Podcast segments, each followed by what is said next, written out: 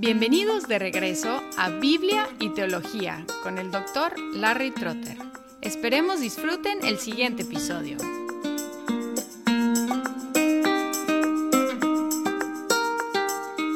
En el primer episodio sobre la escatología, introduje el concepto de la teleología bíblica que abarca toda la historia de la redención a la luz de su conclusión. Y empezamos a construir una escatología observando los elementos del Antiguo Testamento que se esperaban en el escatón, en la conclusión, en la culminación de las edades. En este episodio voy a hablar del esquema de la escatología en el Nuevo Testamento. Y aquí estoy endeudado con Gerhardus Voss en su libro Teología Bíblica y también a Antonio Hockema en su libro La Biblia y el futuro.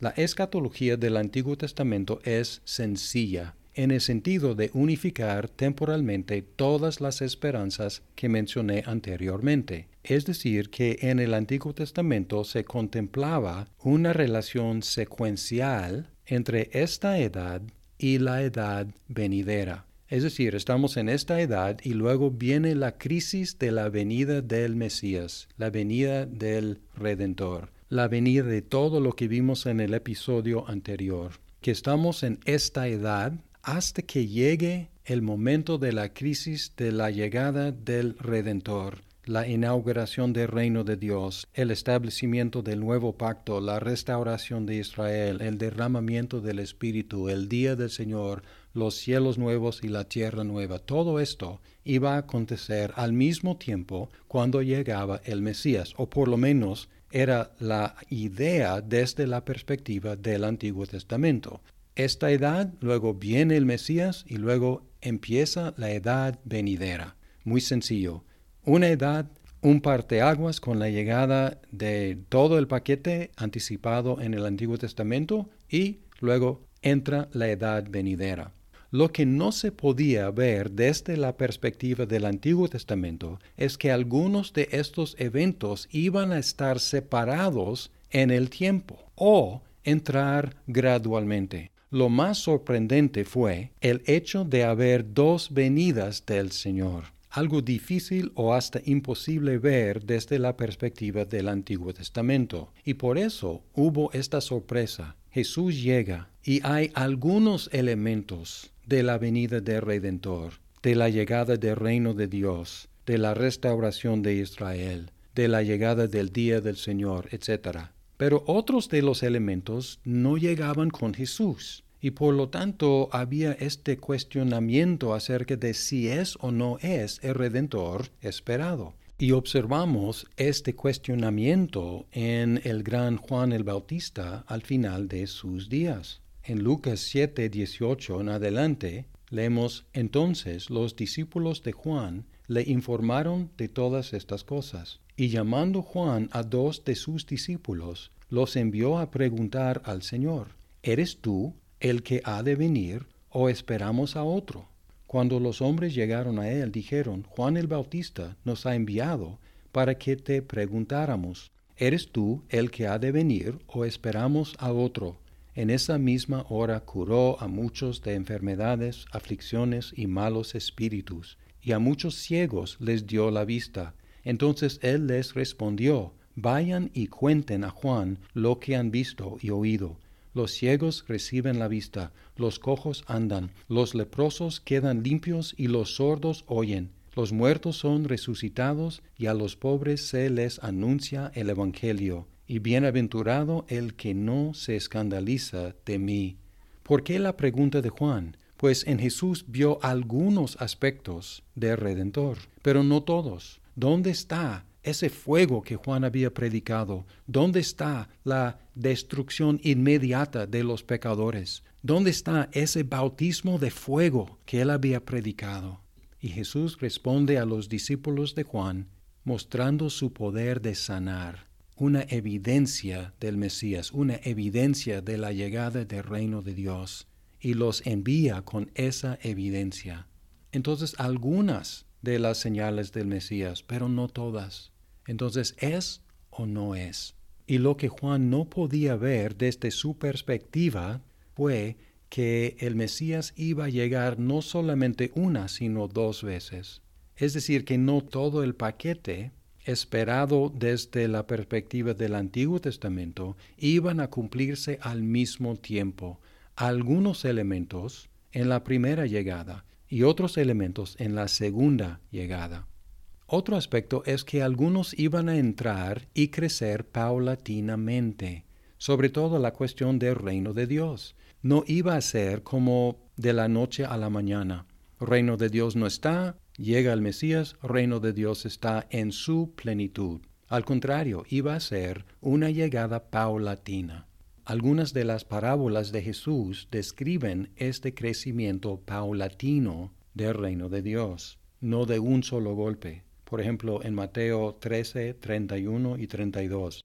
Otra parábola les contó Jesús, el reino de los cielos es semejante a un grano de mostaza que un hombre tomó y sembró en su campo, y que de todas las semillas es la más pequeña, pero cuando ha crecido es la mayor de las hortalizas, y se hace árbol, de modo que las aves del cielo vienen y anidan en sus ramas. Y con estos dos elementos sorprendentes tenemos un esquema más complicado. Si todo lo anticipado en el Antiguo Testamento iba a llegar en dos momentos en lugar de en un solo momento, y si algunos elementos iban a entrar y crecer paulatinamente, tenemos una tensión en la época actual entre lo ya inaugurado y lo todavía no consumado. Y lo que tenemos ahora actualmente es el traslape de dos edades. Y las dos edades son las mismas, esta edad y la edad venidera. Esta edad va desapareciendo con la primera venida de Jesús. Y la edad venidera va creciendo desde la llegada de Jesús. Esta edad va a extinguirse con la segunda venida de Jesús y la edad venidera va a estar aquí en su plenitud en la segunda venida de Jesús. Otra manera de describir esto es con dos frases, los últimos días y el último día. En Hechos 2.17, Pedro anuncia que estamos en los últimos días, citando al profeta Joel sobre el derramamiento del Espíritu Santo, Pedro dice, y sucederá en los últimos días. Aquí Pedro adaptó el lenguaje del profeta Joel, y él anunció que lo que Joel había predicho sucedió en los últimos días. Esta esperanza del derramamiento del Espíritu Santo fue cumplido y así se inauguraron los últimos días. Igual en Hebreos 9:26 leemos de otra manera, a Cristo le hubiera sido necesario sufrir muchas veces desde la fundación del mundo, pero ahora, una sola vez, en la consumación de los siglos, se ha manifestado para destruir el pecado por el sacrificio de sí mismo. Aquí hablando de la consumación de los siglos que ya sucedió. O sea, cuando Jesús llegó y con todos los eventos relacionados con su llegada, su encarnación, su vida, su muerte, su resurrección, su ascensión, su entrega del Espíritu Santo, con todo este conjunto de eventos relacionados con la primera venida de Jesús, los últimos días empezaron. Y cuando la gente me pregunta, ¿Tú crees que estamos en los últimos días? Siempre digo que sí, porque desde que Jesús llegó la primera vez hemos estado en los últimos días. Pero también Jesús mencionó el último día. Juan 6, 39. Dijo, y esta es la voluntad del que me envió, que de todo lo que Él me ha dado yo no pierda nada, sino que lo resucite en el día final. Combinando estas dos frases, estamos en los últimos días esperando el último día. Estamos en la consumación de los siglos esperando el día final. Por lo tanto, existimos en un traslape de dos edades. Esta edad va desapareciendo. Esta edad recibió un golpe mortal con la llegada de Cristo. Y esta edad va a desaparecer cuando Jesús llegue de nuevo.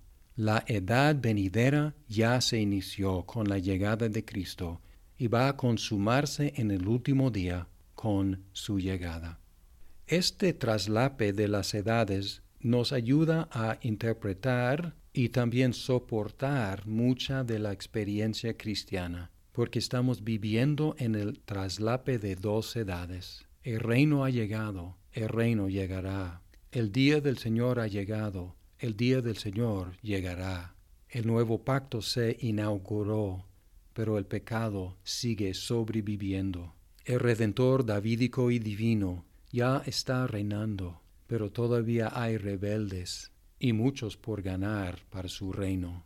Y nuestra experiencia personal, ya somos redimidos, ya somos justos delante de Dios, ya somos sus hijos adoptados, ya estamos dentro de su reino, pero todavía luchamos con el pecado y la carne y el diablo, porque todavía van sobreviviendo en esta vida, desapareciendo, pero causando mucho problema a nivel personal y a nivel mundial. Pero lejos de vivir en frustración, este esquema nos permite vivir con esperanza, y una esperanza mucho mayor que la esperanza que podían experimentar en el Antiguo Testamento, porque el Redentor ya ha llegado, el reino de Dios ya se ha instituido, pero seguimos constantemente orando, véngase tu reino, hágase tu voluntad en la tierra como se hace en el cielo.